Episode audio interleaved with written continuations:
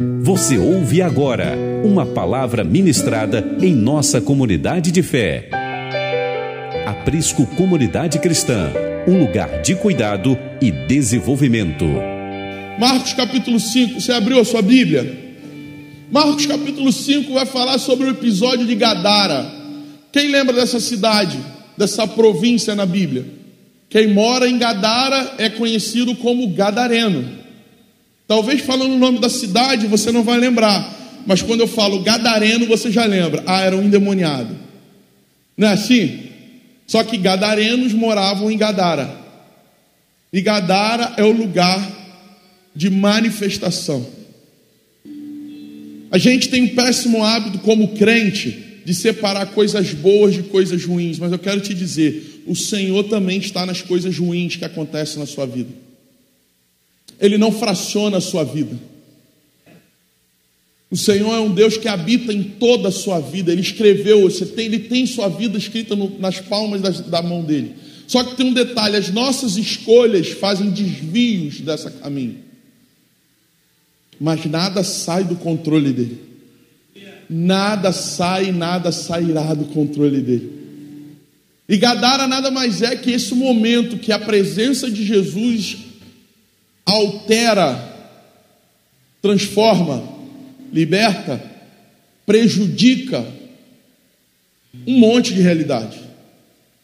Só que antes de entrar nessa passagem de Marcos 5, eu quero dar um vislumbre de Marcos 4. E o que, que acontece de importante em Marcos 4? Marcos 4, Jesus está num barquinho com os discípulos e aparece o que? Uma tempestade. Repete comigo: tempestade não é do diabo. Quem dá ordem aos ventos, quem domina céus e terras, quem criou o mar. Então, para com essa neurose de achar que tempestade na sua vida é coisa de Satanás. Jesus começa a dormir no barquinho, pensa, um barquinho.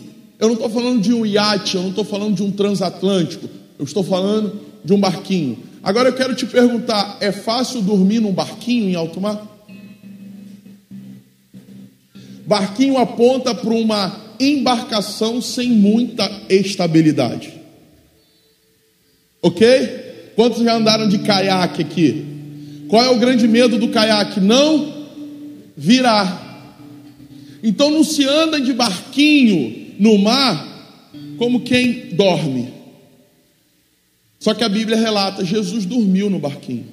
E a toda aquela passagem, os discípulos ficam apavorados: ah, eu vou morrer, eu, esse barco vai morrer. Aí acordam Jesus, Jesus meio indignado pela fé negligente dos apóstolos, dos discípulos. Ele começa a lhe dar uma exortação e manda os ventos se acalmarem. E eles ficam maravilhados. Quem é esse que dá ordem aos ventos e os ventos se acalmam? Você nunca pensou que Jesus pode a qualquer momento dar uma ordem aos ventos que você enfrenta na vida e eles pararem? E se ele não ainda o fez, é porque existe propósito? Então para de quebrar seu joelho e ficar o tempo todo murmurando na presença dele. Ah, Senhor, eu não estou aguentando esse vento, eu não estou aguentando essa luta. Eu quero te dizer com toda tranquilidade: aguenta sim. Aguenta sim, porque você foi forjado para isso. Ninguém se torna templo do Espírito Santo para ser mais um no planeta. Você não pode carregar essa marca de ser templo do Espírito construtor de todas as coisas. O Espírito do Deus Altíssimo, Todo-Poderoso, e olhar no espelho e ver assim: ah, eu não aguento mais isso. Tira isso do seu vocabulário. Sai desse lugar de autopiedade. Eu já ensinei aqui, eu continuo dizendo: filho de Deus não pode ser alvo de pena. Ah, porque eu estou passando uma dificuldade financeira. Sua dificuldade financeira não diz quem você é. Então, se alguém perto de você ou na sua família tem pena de você, algo está errado, não com eles, contigo. Porque filho do rei é príncipe filho do rei é princesa e não tem a ver com bens, patrimônios dessa terra. mas tem a ver com legado, herança, o que você carrega é poderoso. O que você carrega é poderoso para transformar realidades, tocar em pessoas, promover libertação, cura e salvação. Porque você não carrega qualquer coisa, você carrega o Espírito do Deus Altíssimo. E por que não falamos com autoridade? Porque estamos nos inferiorizando e nos equiparando com o mundo com o espírito dessa época. Estamos nos enfiando nas nossas crises humanas e nos medindo por baixo. Ah, porque a conta venceu, eu não tenho dinheiro para pagar. Você vai pagar. Fica tranquilo. Talvez a sua, a sua irresponsabilidade te jogou para isso, mas eu creio num Deus que muda maldição em bênção. Eu acredito no Deus que muda história. Não muda conta para pagar. Eu não acredito numa fé barata que vai trazer uma mala branca cheia de dólar. Mas eu acredito num Deus que vai te dar saúde de segunda a segunda. Para você romper o suor do seu rosto e pagar suas contas. E isso é glorioso, amém? Esse é o momento de Marcos 4 que vai preparar a, a grande entrada em Gadara. A cidade marcada por um homem endemoniado. Um espírito maligno que conseguiu demarcar uma cidade, uma província inteira. E às vezes a gente, como filho de Deus, templo do, do, do Espírito Santo, não conseguimos marcar nem a nossa casa. A gente precisa entender o contexto para entrar em Marcos, entendendo o que está acontecendo. Escuta uma coisa: antes de um grande embate vem uma tempestade. Jesus estava caminhando para uma província para desestabilizar ela, provocar guerra. Eu postei essa semana, foi até citado na liderança. Não somos diplomata. A mensagem que carregamos o mundo não quer. Somos inimigos do mundo. E quando eu falo mundo, eu não falo de pessoas, mas falo de um sistema demoníaco. Somos inimigos do mundo. Se o mundo jaz no maligno, nós vivemos em luz. Por isso somos um risco. Somos kamikazes na mão de Deus, e se não é assim, deveria ser. Porque talvez uma palavra sua, cheia do Espírito Santo, uma toque, um abraço, uma oração, ou ser mais ousado, a sua presença no lugar. Você está me entendendo isso? Não é pelo muito falar, mas se tornar. A sua presença no lugar transforma o ambiente. Mas antes de Jesus apresentar quem ele era para uma província chamada Gadara, ele passa por uma tempestade que provou os discípulos, provou a fé dos discípulos e trouxe à tona todo medo de morrer, todo medo de sucumbir. Parece que eu tenho ensinado aqui, mas todo tempo o mundo tenta implantar no nosso coração algo. Ei, morte para o cristão não é por acaso. Sua vida está na mão do Senhor? Responde para mim com um amém bem alto: a sua vida está na mão do Senhor. Então quem a governa? Bala, bala perdida para crente é achada, irmão. Desde que você, a sua vida esteja no. Qual é o medo de morrer? Porque quando avaliamos, nós olhamos para a nossa vida, a nossa vida não está tanto no Senhor. E se não está no Senhor, quem a governa? Quem a governa não é capaz de protegê-la, esse é o medo. Aí está o medo de morrer. Porque eu tenho a consciência de quem governa não é poderoso o bastante para guardá-la. Ué, mas não é o Senhor? Não sei, responda para si mesmo. Marcos 4 é esse momento: um barquinho, Jesus dormindo, uma tempestade, um monte de marmanjo apavorado. Vai virar o barco. Até que Jesus dá ordem à tempestade, ordem ao vento, ele calma e ele chega em Gadara. Marcos 5, eu quero ler com você. Vamos lá. Marcos 5, capítulo, capítulo 5, verso 1. E chegaram ao outro lado do mar, a província dos Gadarenos. E saindo ele do barco, lhe saiu logo ao seu encontro, dos sepulcros, um homem com um espírito imundo. Aleluia. Aleluia. O qual tinha sua morada nos sepulcros e nem ainda com cadeias podia alguém prender. Porque tendo sido muitas vezes preso com guilhões e cadeias, as cadeias foram por ele feitas em pedaços, e os grilhões em migalhas, e ninguém podia amansar. Verso 5: Andava sempre de dia e de noite, clamando pelos montes e pelos sepulcros, e ferindo-se com pedras. E quando viu Jesus ao longe, repete comigo, ao longe, correu e o adorou. E clamando com grande voz, disse: Que tenho eu contigo, Jesus, filho do Deus Altíssimo? Esse homem nunca cruzou com Jesus. Esse homem nunca tinha sido apresentado a Jesus. O que te define não é a sua identidade do Detran. Espíritos malignos reconhecem o que você carrega. Acho que a gente não entendeu isso ainda. Estamos em guerra. Ah, pastor, eu não quero, eu não quero tá, eu não quero entrar em guerra. Faz aliança com o mundo.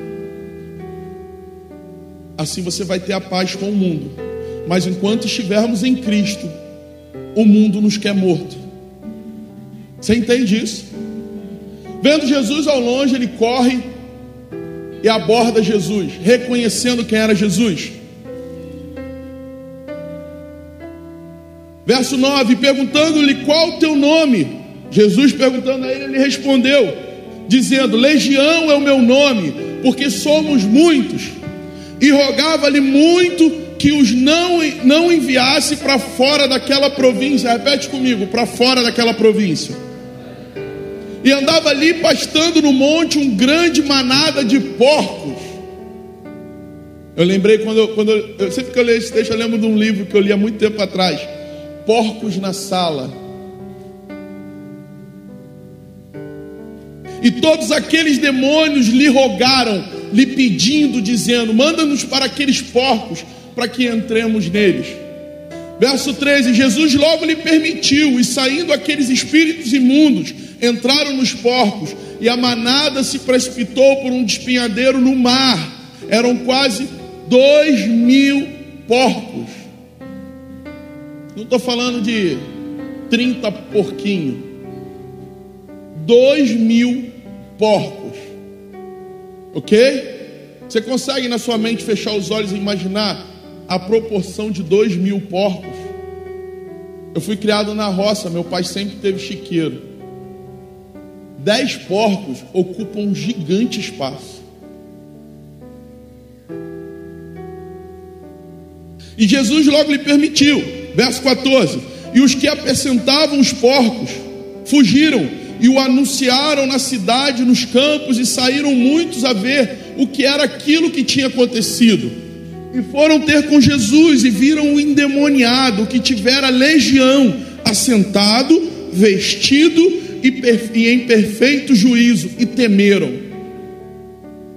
Aqui, ó. Oh meu Deus, eu não posso dar o fim pelo meio. Você acha que você seguir a Cristo não vai incomodar ninguém? Você acha que você entregar sua vida para Jesus e resolver andar com Jesus na luz não vai mexer com ninguém? Você existir incomoda. Você respirar na terra carregando Jesus é um problema. Você está entendendo isso? Não, mas eu sou de paz, eu sou de paz com todo mundo. Não tem a ver com você, não tem a ver com a política da sua alma, tem a ver com o espírito que habita dentro. Você vai ser perseguido não porque você vai para a internet bater nas pessoas que estão no mundo, ou porque você é, ah, eu, eu não faço mal a ninguém, eu sou gente boa, eu sento com meus amigos, eu, eles bebem lá cerveja, eu não bebo, é, eu, eles me respeitam e, e, eu me dou bem com todo mundo. Não, não, não, você não está entendendo, você está olhando com os olhos naturais. Agora eu vou abrir os seus olhos espirituais. Aquilo que habita neles quer te ver morto Aquilo que habita neles quer te destruir. Só não é falado no natural, mas para pessoas que não discernem no espírito, não entendem isso. O que você carrega é um problema para o mundo. A luz que brilha no seu interior não vai compactuar com as trevas do mundo. Então você é um problema para a sociedade caída. Isso é claro para você, irmãos. Eu não sei por que tanta perseguição, eu não sei por que tanta luta, eu sei. Você carrega algo que o mundo não quer. A sua pregação, a sua mensagem, o mundo não aceita. Você é um problema. Só que a gente prega um evangelho. Ô oh, Jesus. A gente prega um evangelho que aceita tudo. O pecado ganhou outro nome. O mundo já é gente boa. Ah, pô, tem ou não tem gente boa no mundo? Tem ou não tem? Não tem aquelas pessoas que falam assim, ó, ele só não é crente, mas a gente tem um coraçãozão. Tem um coraçãozão. Quantos você conhece assim? Então eu quero romper com a sua estrutura religiosa. Sem Jesus é trevas.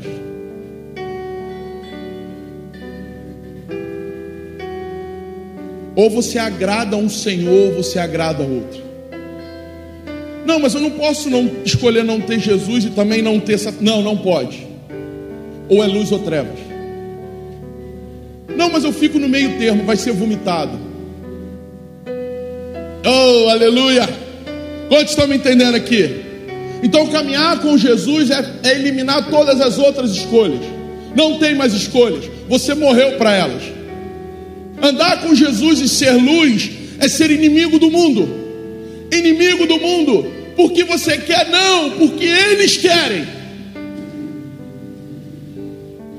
Porque você quer guerra com eles? Não, porque quando você entregou a tua vida para Cristo, quando você escolheu a luz de Cristo, você declarou guerra ao mundo. Aleluia!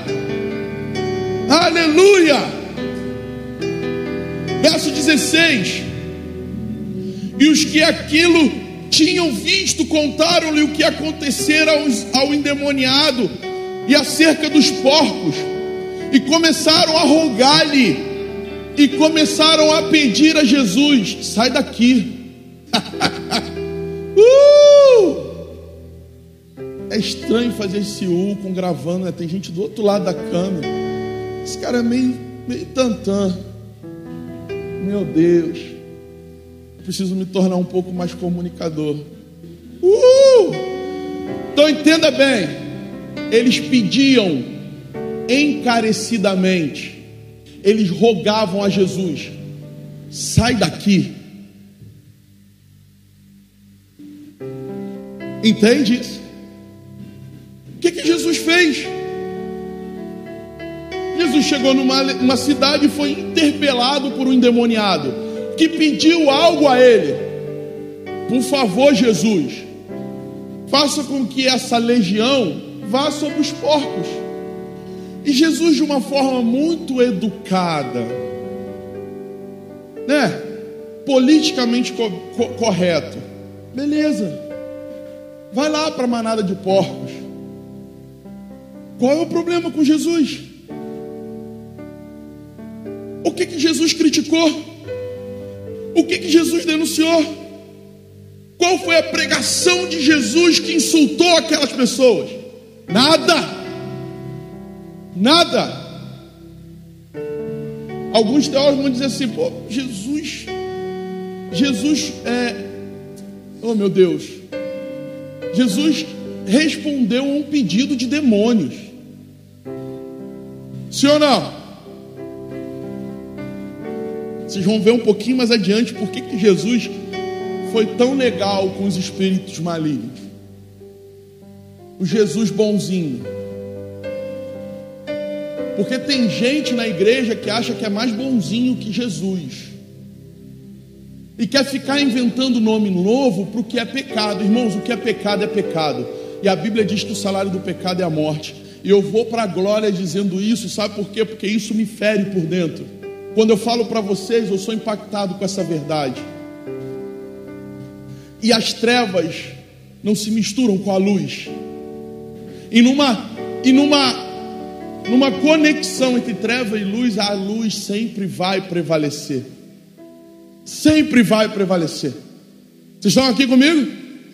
Então Jesus foi solicitado, foi convidado. Se você ainda não teve essa experiência, eu quero profetizar sobre a sua vida que você viva a mesma experiência do seu mestre, que em ambientes promíscuos, obscuros e de demônios você seja convidado a se retirar.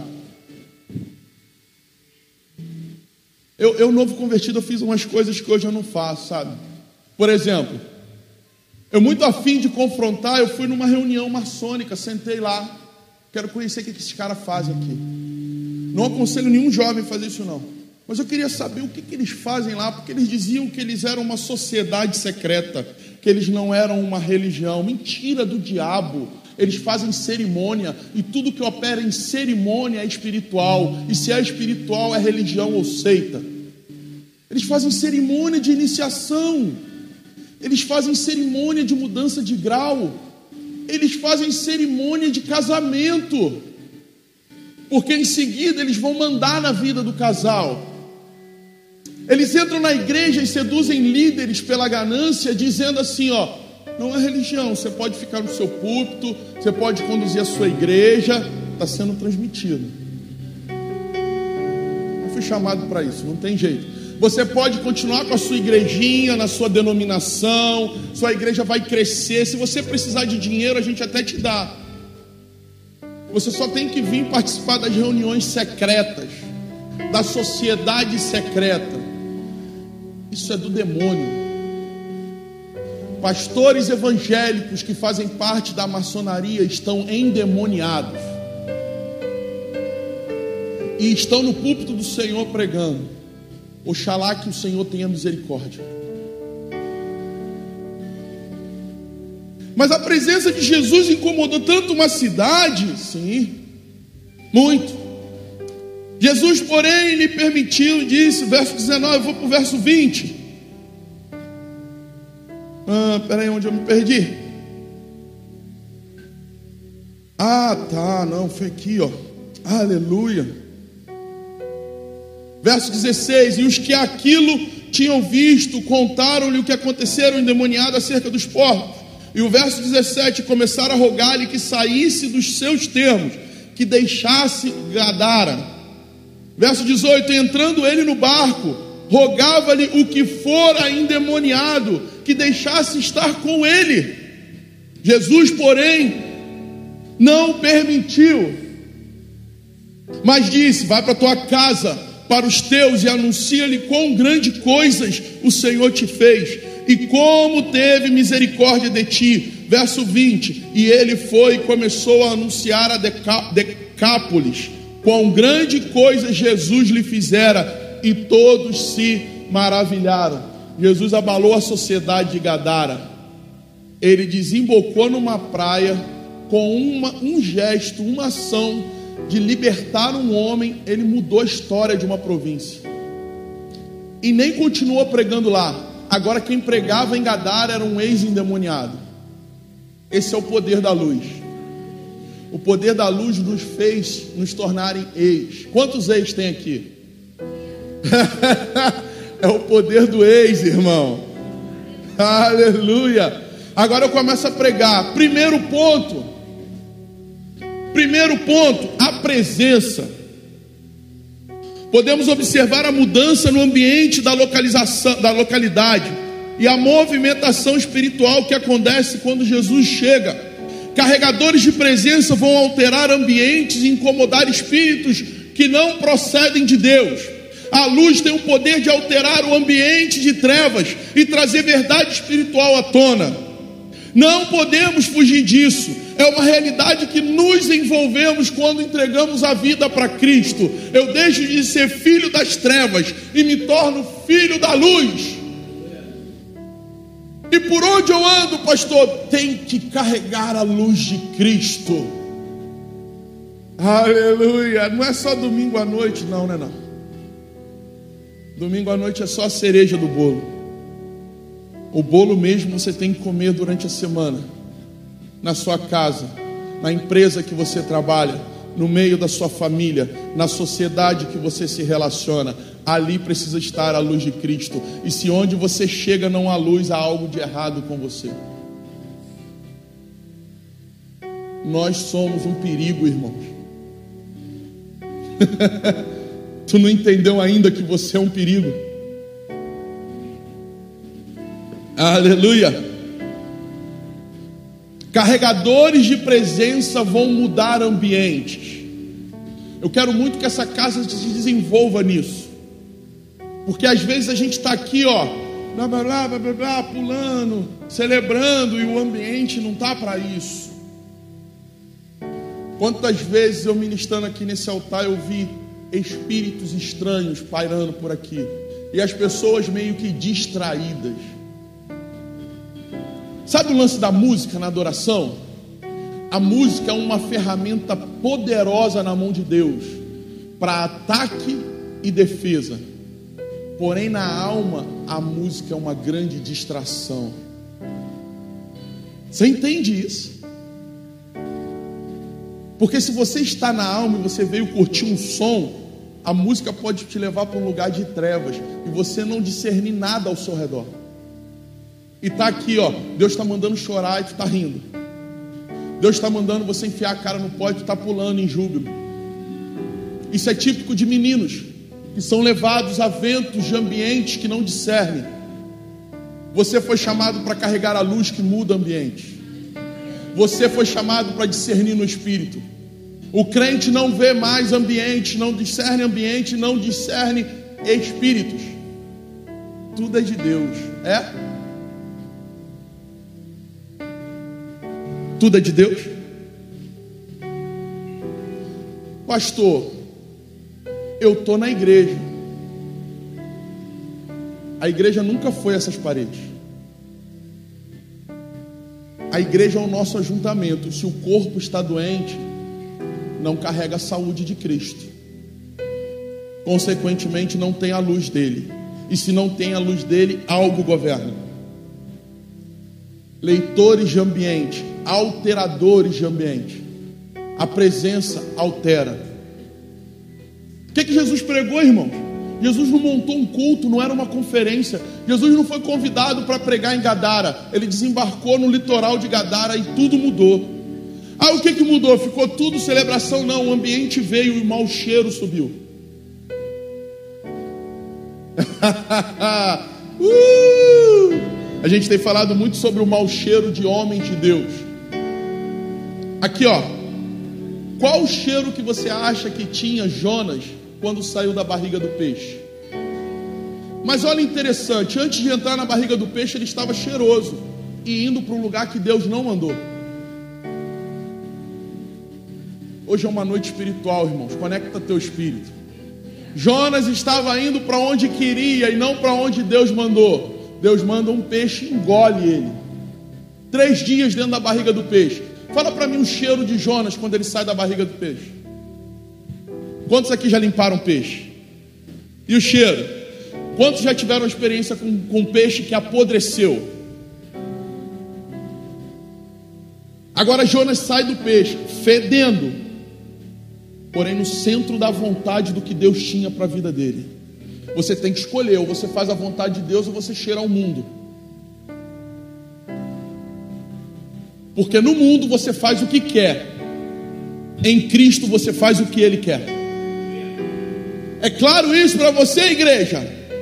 Eu não consigo fazer igual o Caio. Eu vou aprender, cara. Eu estou indo para lá. Segundo ponto, autoridade. Podemos ver nessa passagem que espíritos sempre reconhecem a autoridade.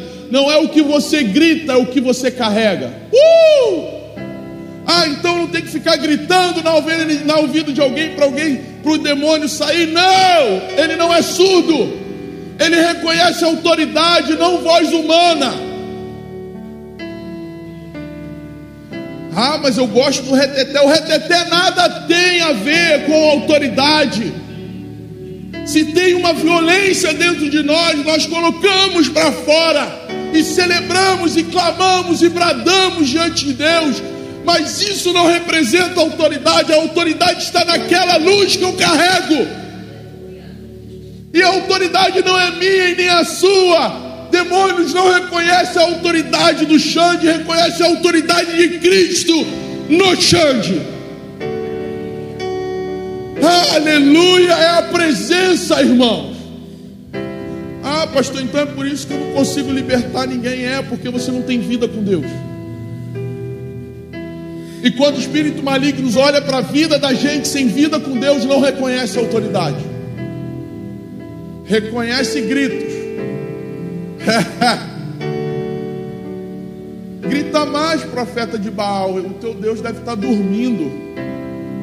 Eu não sei quanto a vocês, mas o meu Jesus não é surdo. E tem mais, irmãos, eu acho uma falta de respeito gritar com Deus. não é pelo muito falar, é por se tornar uma luz. Nunca teve a ver com o que falamos, mas com o que carregamos. O que você carrega, o que você carrega, traz um peso de autoridade sobre a terra, ou você passa com uma pluma. Aleluia! Filhos da luz são pesados para o mundo, irmãos. Vão vir ventos, vão vir tempestades e terremotos, os meus pés estarão fincados na rocha, que é Cristo Jesus. Filhos da luz não se movem pela escuridão, eles transformam a escuridão em luz. A escuridão se move quando o filho da luz chega, não o contrário. Heraba Suriala Show.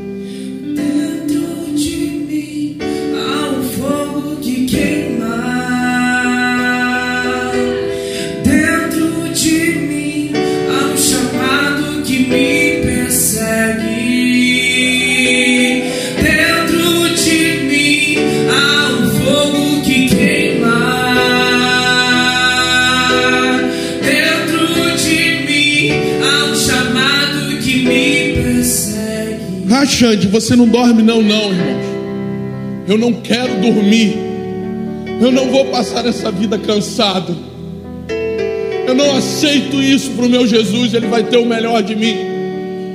Ah, e como é que você faz? Ele é aquele que renova minhas forças. Como a corça, irmãos. Eu suspiro por ele. ah, estamos dormindo demais. É muito sono, é muita preguiça. Como ser reconhecido com a autoridade de Cristo se andamos como dormindo?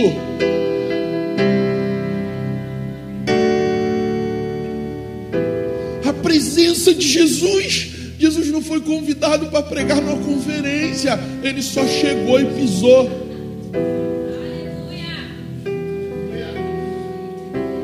A disposição do homem aponta para uma devoção imediata. Aqui, ó, demônios, demônios aceleram os passos na presença dele e se submetem. Filhos são preguiçosos. Como isso?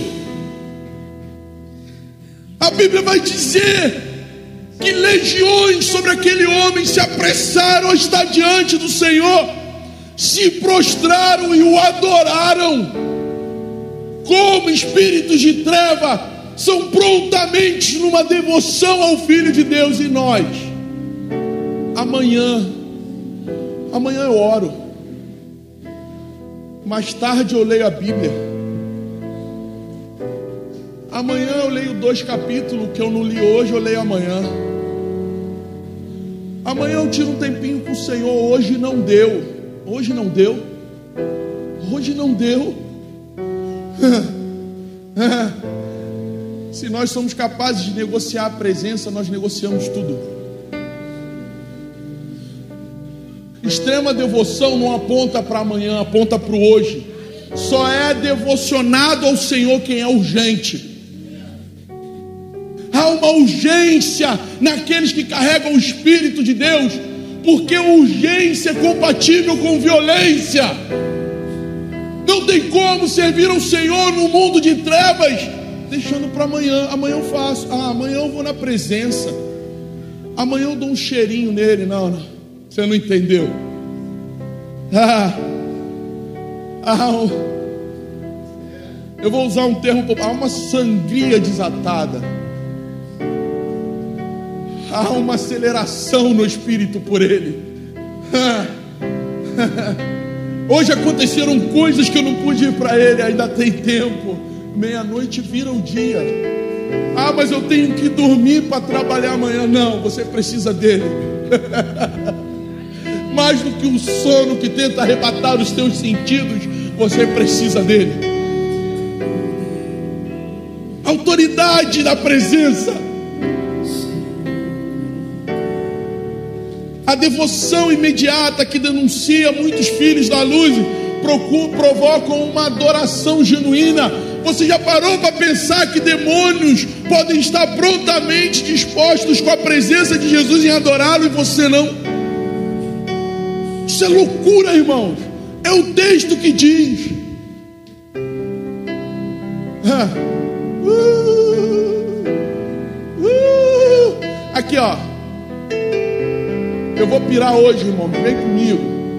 A gente costuma mandar demônios sair. A Bíblia diz que legiões vieram diante dele e se prostraram. Tu acha que mandar sair é o bambambam? Bam, bam? Tu acha que mandar para algum lugar é o bambambam? Bam, Não. A demonstração de soberania, autoridade e glória é eles se prostrarem diante do rei. A escuridão tem que se prostrar diante da luz. Eles sabem quem é Jesus. Eles sabem quem é Ele. Ele é o leão da tribo de Judá. Ah, vai. Vai para onde? Não sei. Vai, vai não. Se dobre diante do Rei dos Reis e Senhor dos Senhores. Foi isso que essa legião fez. Nós estamos equivocados no nosso entendimento. Ah, eu vou libertar e vou mandar aí. Você não tem que mandar aí, você tem que mandar se prostrar na autoridade dele. Ah, uh, uma autoridade se comporta como tal, não permitindo que o medo possa travar uma relação espiritual. Ah, pastor, ele se envergou todo, começou a bambar e ranger os dentes.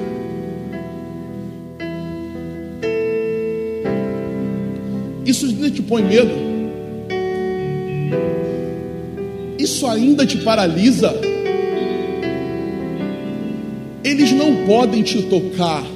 Maior é o que habita em vós do que o que habita no mundo.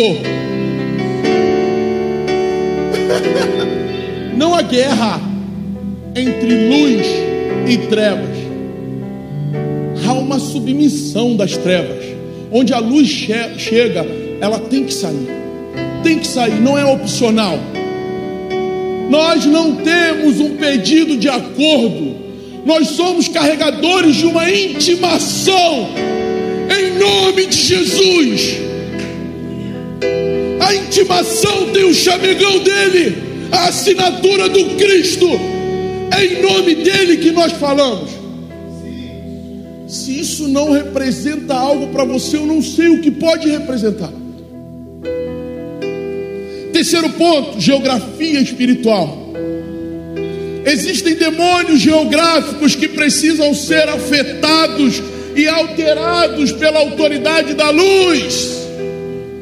Entendendo que somos carregadores da presença e que em seu nome a geografia espiritual será mudada. Sabe qual foi o pedido da legião? vai embora. Essa área aqui é nossa. Lê aqui comigo, irmãos. Vamos voltar para o texto rapidinho. Hum.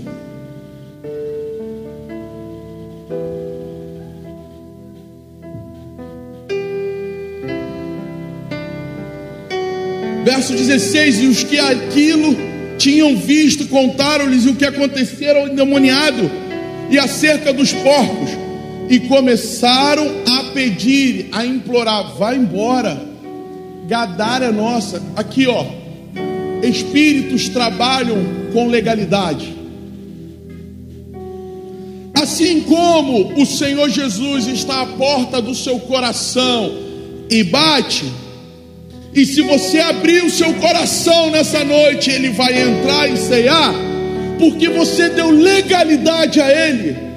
Demônios agem por legalidade. E em Gadara havia uma legalidade, uma legalidade enorme. Vem comigo, irmãos, viaja comigo. Cadê meu celular? Me dá meu celular, porque está aí. Eu estava ali atrás, complemento da pregação. Eu achei na internet. Estava procurando, depois. Vamos lá, escuta isso. Gadara era uma das dez cidades autônomas, meu Deus Jesus reconstrói a minha visão. Eu vou conseguir, orem por mim. Tá, tá osso, nem eu sabia que estava assim. Das dez cidades autônomas de Decápole, situadas no sudeste do mar da, da Galileia, e que habitam habitadas por judeus da época de Jesus. Ela era habitada por nobres, sendo assim uma cidade rica e luxuosa. Ei, aqui ó, deixa eu te fazer uma pergunta. Como é que uma cidade rica e luxuosa, habitada por judeus, vai ter o maior rebanho de suínos? Judeus não comem suíno. Judeus não comem porco. Como pode uma cidade luxuosa e rica viver da criação de porcos? algo que para o judeu é imundo. Entende sobre legalidade?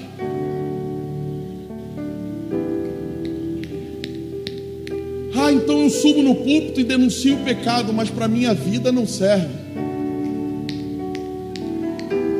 Eu não sei por que, que eu tenho problema no meu casamento. Parece que o diabo se anda na minha casa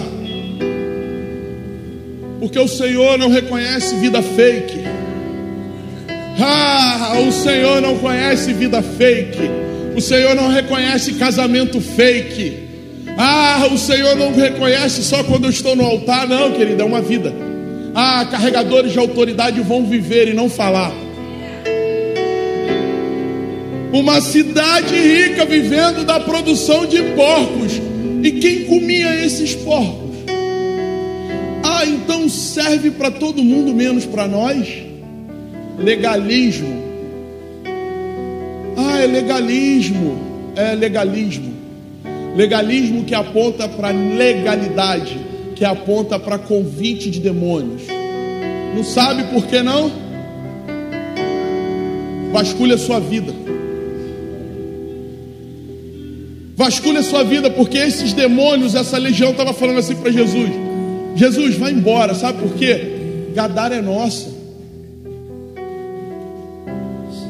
E como é que você sabe isso, pastor?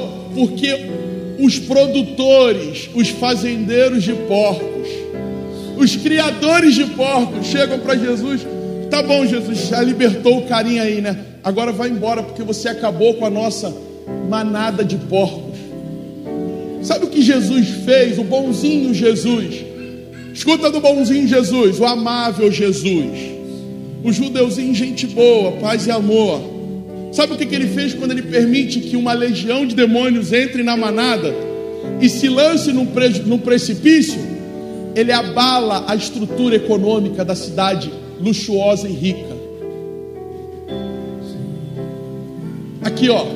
Se a tua vida financeira tiver legalidade, ele vai tirar tudo de você. porque ele não se impressiona com o seu poder aquisitivo. o Deus do ouro e da prata não se impressiona com o seu e o meu bolso. Aleluia! Aleluia! Ah, pastor, então não é porque o dodismo nunca foi. Nunca foi nem nunca será.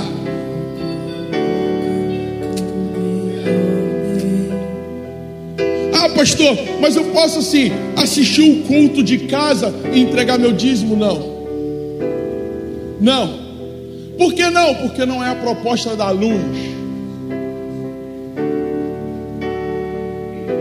Pai, eu não oro para que os tire do mundo, mas para que os guarde. Luz só existe porque existe um lugar que precisa dela. Luz só tem função quando ela se encontra com a escuridão e rompe com ela. Ah, então eu tenho um propósito? Tem. Ser sal e luz. Aqui, ó. Princípio de liderança bíblica. Aleluia. Segura isso aí que é para você.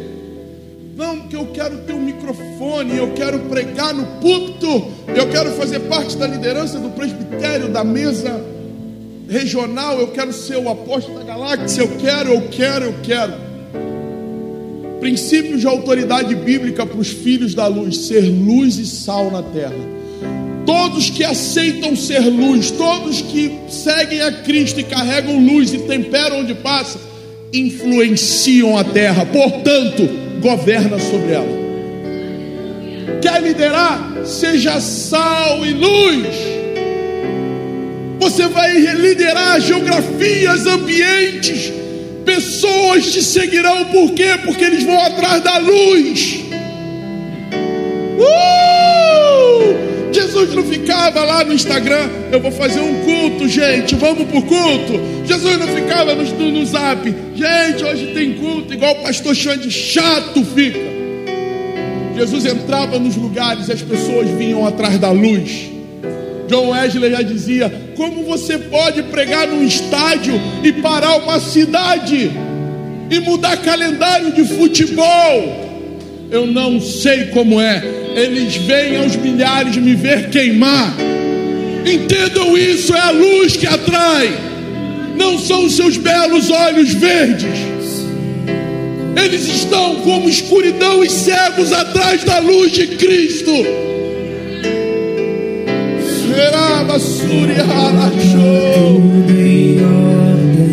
A autoridade não é sua e nem minha, é dele. A luz é ele, ele é a estrela da manhã, o sol da justiça. O que importa é que Jesus brilhe na sua vida. Carregadores da luz, carregadores da luz, carregadores da luz vão mudar geografia. Jesus, com um simples ato, abalou a economia de uma província rica. Dois mil porcos, calcule o prejuízo. Porco não engorda de um dia para o outro. Uh! Pastor, na época tinha ração que engorda, não. Era engorda natural, meses e meses trabalhando naquele rebanho até que eles chegassem ao tamanho de corte. Para quê? Para Jesus, com um simples ato, lançar dois mil porcos no precipício e falir empresas mentirosas e fake. Judeus criando porcos, crente negociando com pecado. Crente com pecado escondidinho. Ei, quando você liga o celular e olha a tela dele, os olhos que tudo vê, olha antes. Ah, está bem escondido, tá? Não, querido. Ele entra dentro dos compartimentos eletrônicos que cercam a sua vida. Uh!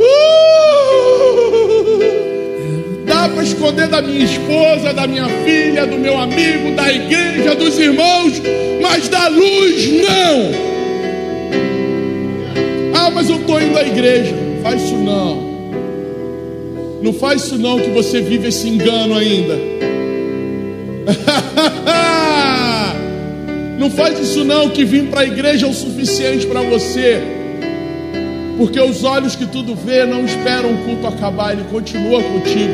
Ele vai te seguir por todas as quebradas e curvas, por cada viela e buraco, por cada cada ao sapão que você entrar, é por cada beco escuro que você trilhar, por cada escolha de trevas que você fazer, ali estará os olhos que tudo vê. Abrir o coração para o de Deus. Que volte o temor, O seu amor, sua que volte o temor, Consertar nossas que o temor nos queime por dentro. Quebrar nossos vasos diante de Deus. Eu declaro o fim de Gadara na nossa vida. Os porcos cairão, os porcos se lançarão ao precipício. Você não é criador de porcos. A sua vida não é um chiqueiro. Sai desse lugar. Não, Deus não te criou para que você seja um chiqueiro e coma lavagem. Os porcos morrerão. A autoridade da luz, mudança geográfica. Quarto ponto para terminar. Esse eu amo. O prejuízo. Ó, feche seus olhos. Eu oro para que o Senhor arranque da sua vida toda a prosperidade ilícita. Eu oro para que o Senhor abala tudo na sua vida que vem de trevas. E que ainda que você possa provar da escassez, que seja uma escassez com Ele. Porque com Ele somos prósperos, sem Ele estamos mortos. Eu oro para que o Senhor abale a estrutura econômica que foi gerada a partir de trevas na sua vida. E que a luz prevaleça. A luz de Cristo tome toda a sua vida. Ele abaixou, ele Os porcos cairão. Ah, o prejuízo, o prejuízo. O pedido do homem, após ser liberto, ah,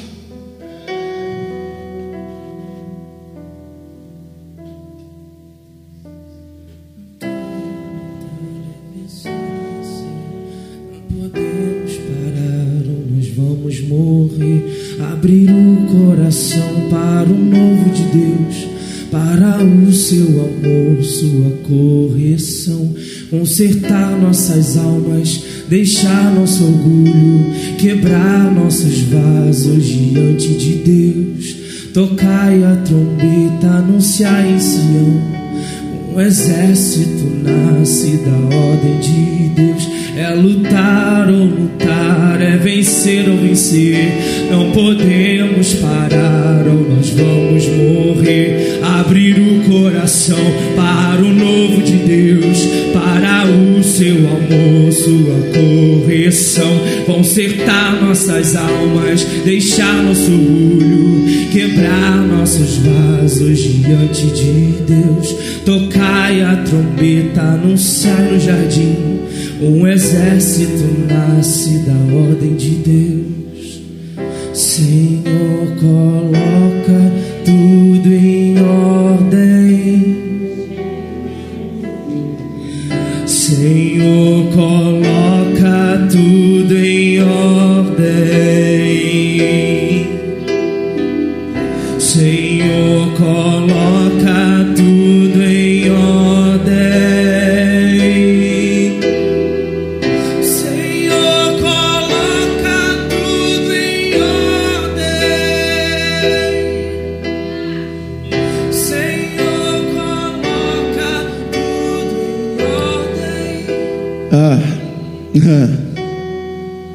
ah, coloca tudo em ordem.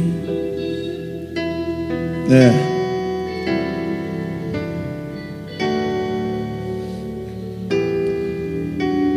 Carregar a luz que é Cristo não tem a ver com ter as emoções afloradas. O Senhor não espera de nós um amor emocionado. Você não precisa de uma pregação bonitinha para voltar para os caminhos e ser luz novamente. Você precisa de um confronto.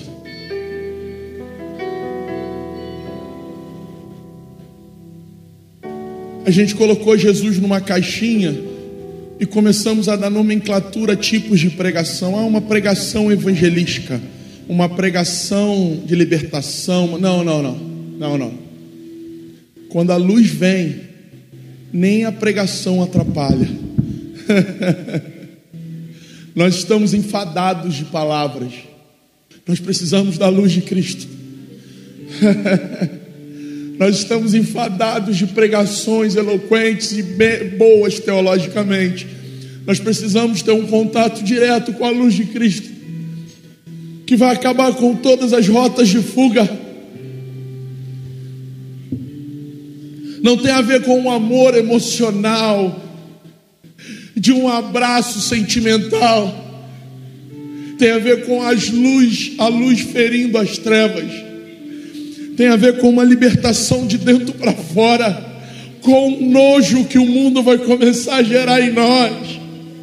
Não, não tem a ver com ficar negociando luz e trevas.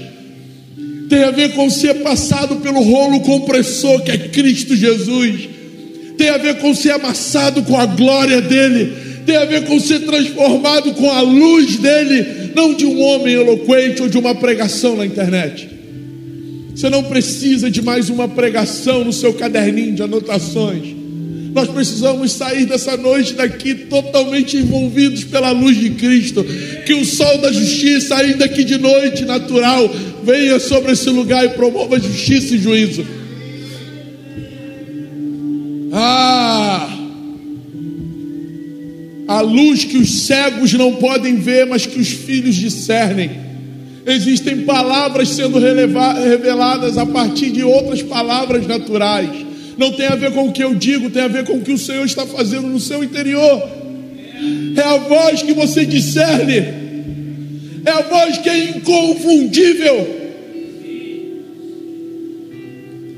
Não tem a ver com o amor emocional, de dar um abraço sentimental e dizer: ai, ai, você é bem-vindo aqui, não, querido, não tem a ver com você entender que existe caminho de vida e de morte. Uhul! E sabe quem te convence disso? Não é o pastor Boa Praça, é o Espírito Santo que te convence da justiça, do pecado e do juízo, ou em outra ordem, mas está lá. O próprio Espírito, que enquanto eu falo, está dentro de você promovendo uma revolução. Nenhum pregador consegue discernir aonde as suas palavras vão. Só o próprio Espírito discerne, esmiuça, separa, transforma, muda, quebra, faz novo. É uma obra espiritual, irmão. nunca teve a ver com o pregador, a honra nunca deveria ter sido dele. A luz é Cristo. A luz é Cristo. A luz do mundo é Cristo Jesus. E ele precisa voltar a brilhar na sua vida e na minha não tem a ver com o amor emocional. É. Pessoas também podem se tornar distrações. Depois de toda essa obra geográfica, espiritual, de ambiente, depois dessa obra profunda e poderosa de libertação, um homem ex-endemoniado, irmãos, a gente não está falando de um demônio, a gente está falando de legiões. legiões que ocuparam uma manada de porcos de dois mil porcos. Uh! Esse homem, coitadinho, foi liberto por Jesus. Ele só faz um pedido para Cristo, só um. Ah, Jesus, o boa praça, atendeu até o pedido dos demônios. Vai atender o pedido do rapaz nós não estamos em condição de pedir nada a Ele. nós só precisamos dar a nossa devoção. Você ainda está vivo? Você ainda respira? Está no lucro. uh! Vamos ler o texto rapidinho, o último versículo. Aleluia, aleluia. Noite de guerra. Hum. Verso 18: E entrando Jesus, e entrando ele no barco, rogava-lhe o que fora endemoniado.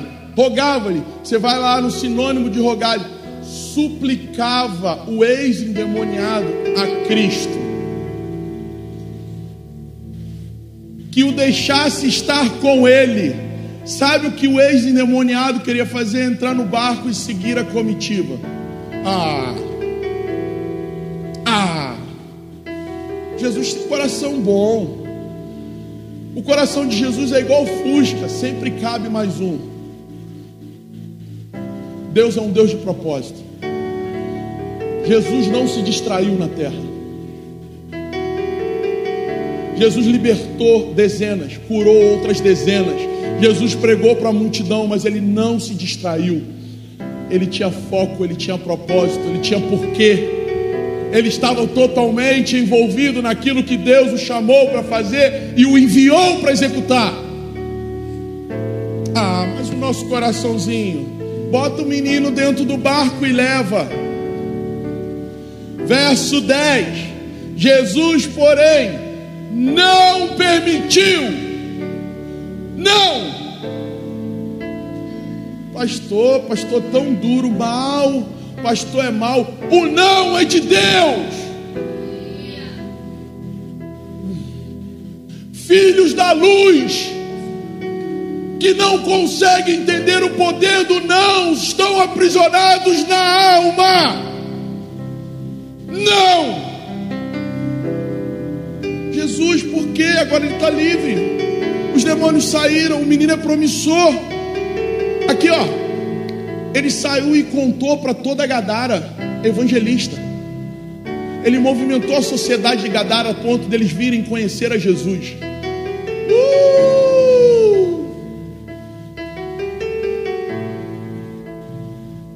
Libertar não quer dizer carregar.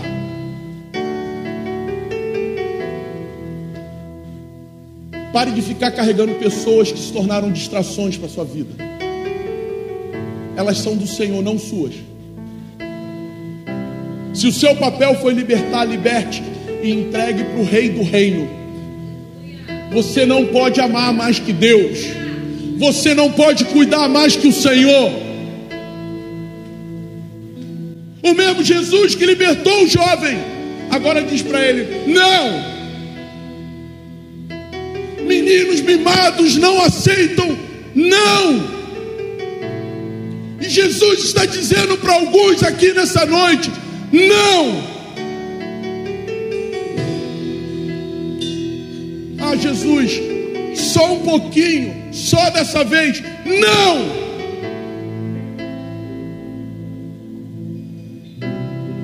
Filhos da desobediência manipulam o não de Cristo, mas filhos da luz aprendem com o não. Uh! Uh! Deixa eu entrar no barco, Jesus. Deixa eu ir contigo. Não.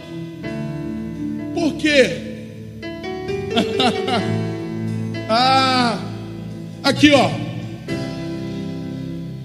Filhos imaturos querem entender o não. Filhos da obediência aceitam não. Porque Jesus em seguida vai dizer assim: não, o seu lugar não é no barco comigo, você vai transformar a história de Gadara.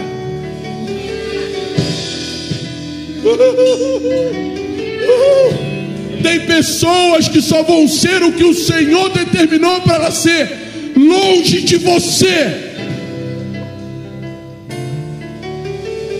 Entregue o que é dele a Ele. Ele não te deu procuração para ser dono de ninguém. Libertar não é carregar. Em nome de Jesus você é liberto. Agora segue. Segue. Segue. Porque a sua confiança nunca deveria estar em mim, mas nele. uh! Meninos não aprendem a andar porque são carregados no colo. Homens ralam os joelhos, se levantam e seguem.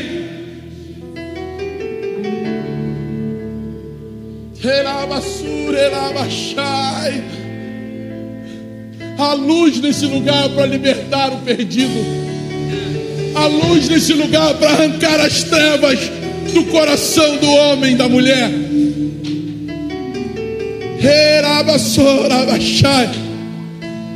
Jesus, porém, lhes, não lhes permitiu, mas disse-lhes: uh, existe propósito, irmãos. Sai desse lugar do abstrato, do por acaso, do coincidência. Nada é coincidência, existe propósito. Existe propósito em você comer com os porcos no chiqueiro. uh! O filho pródigo teve uma revelação de quem era o pai no meio dos porcos.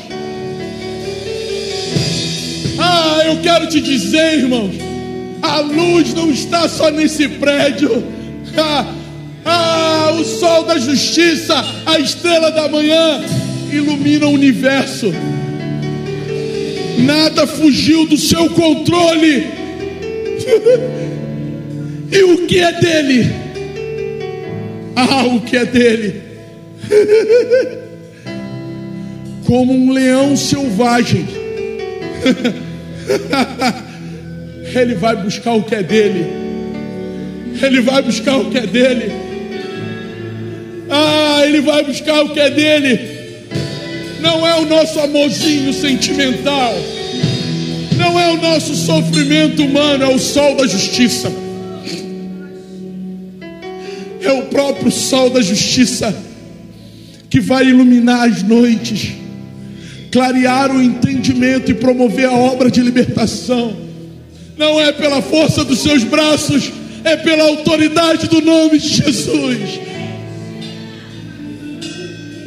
Ah, uh! Para terminar, eu não estou conseguindo.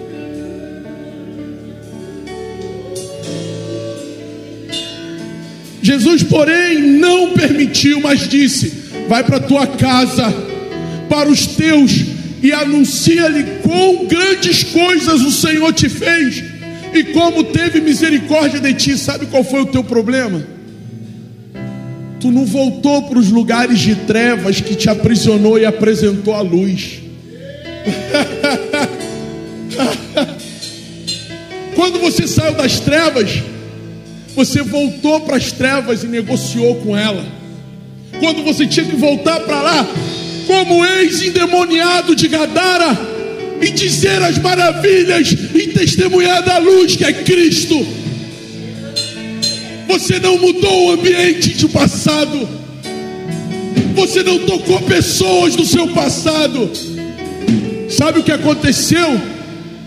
O seu passado te abraçou de novo e as trevas te dominou. Mas essa noite a luz vem sobre você. A luz da justiça vem sobre você. e o temor volta para casa. temor, volta para casa. Eraba chore, eraba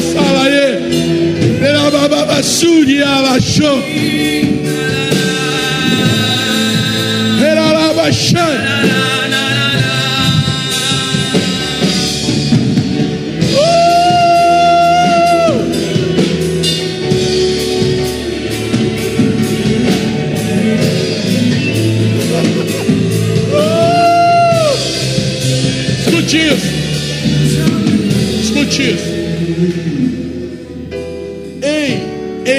ex-endemoniado, você não vai entrar no barquinho e fugir de Gadara.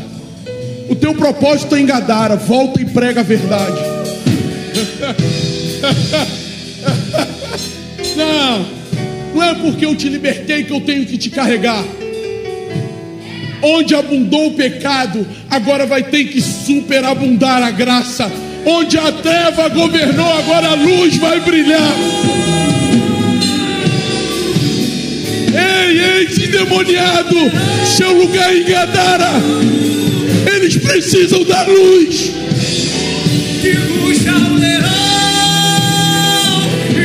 Eles precisam da luz. diante da majestade. Será, rebaixar. Que ruja o leão Escute isso.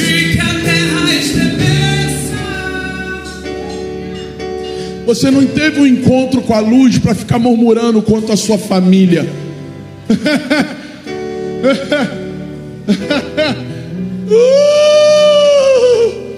Você não teve um encontro com Cristo para ficar olhando para o seu passado e condenando ele. Que brilhe a luz de Cristo na sua vida. Não, você não vai fugir. Jesus sabia. Eu te libertei. Mas no barco você não tem lugar. O seu lugar é em Gadara. Para de ser um fugitivo. Para de ser uma fugitiva. A luz não pode fugir das trevas. As trevas têm que sair. Que ruja o leão terra estremeça diante da majestade. Ele não deu um espírito de medo. Ele não te deu um espírito de retrocesso. Ser forte e corajoso.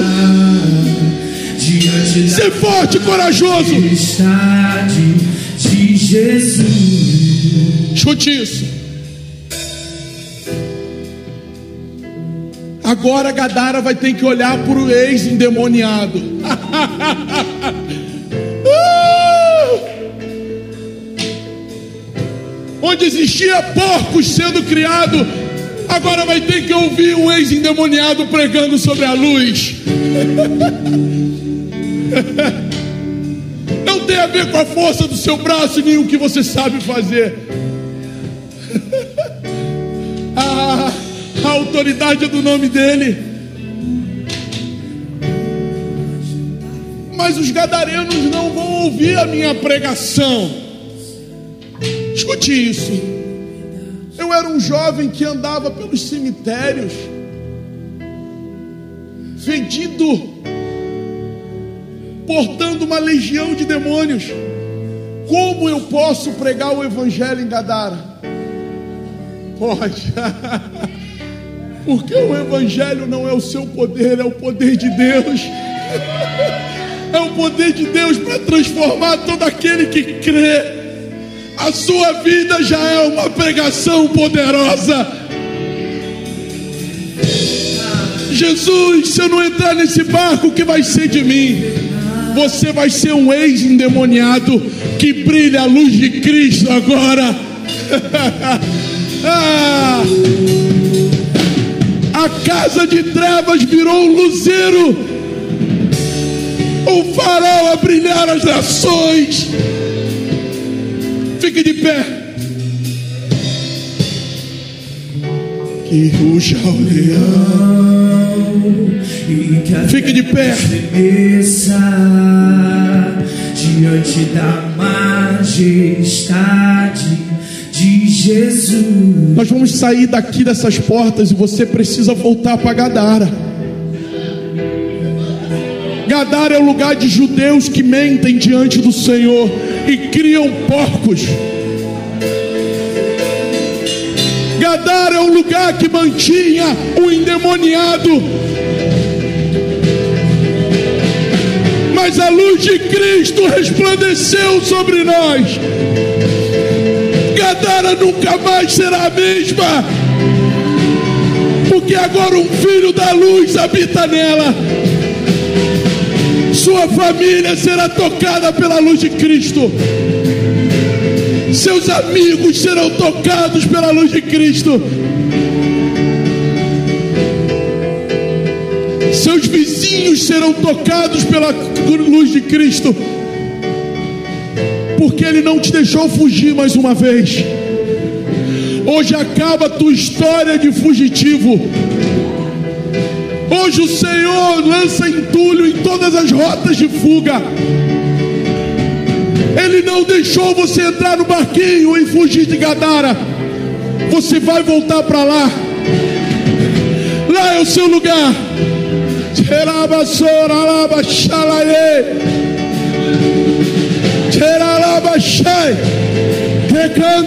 sol. Que ruja o leão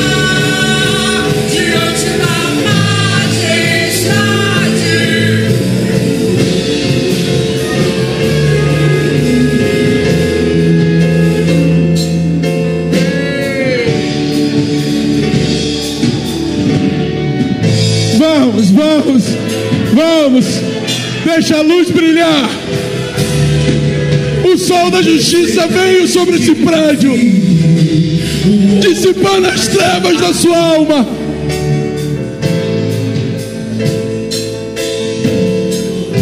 Verso 20, verso 20. E o endemoniado, o ex-endemoniado de Gadara, começou a anunciar a Decápolis com grandes coisas Jesus lhe fizera e todas as suas maravilhas.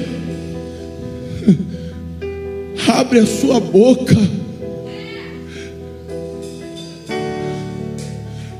Satanás tentou costurar os seus lábios.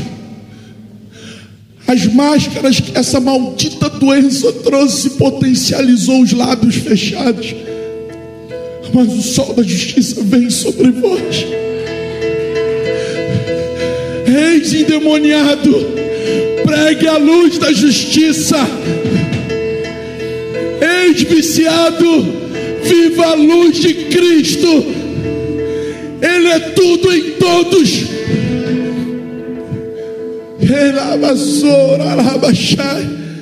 Aquele que começou a boa obra é fiel.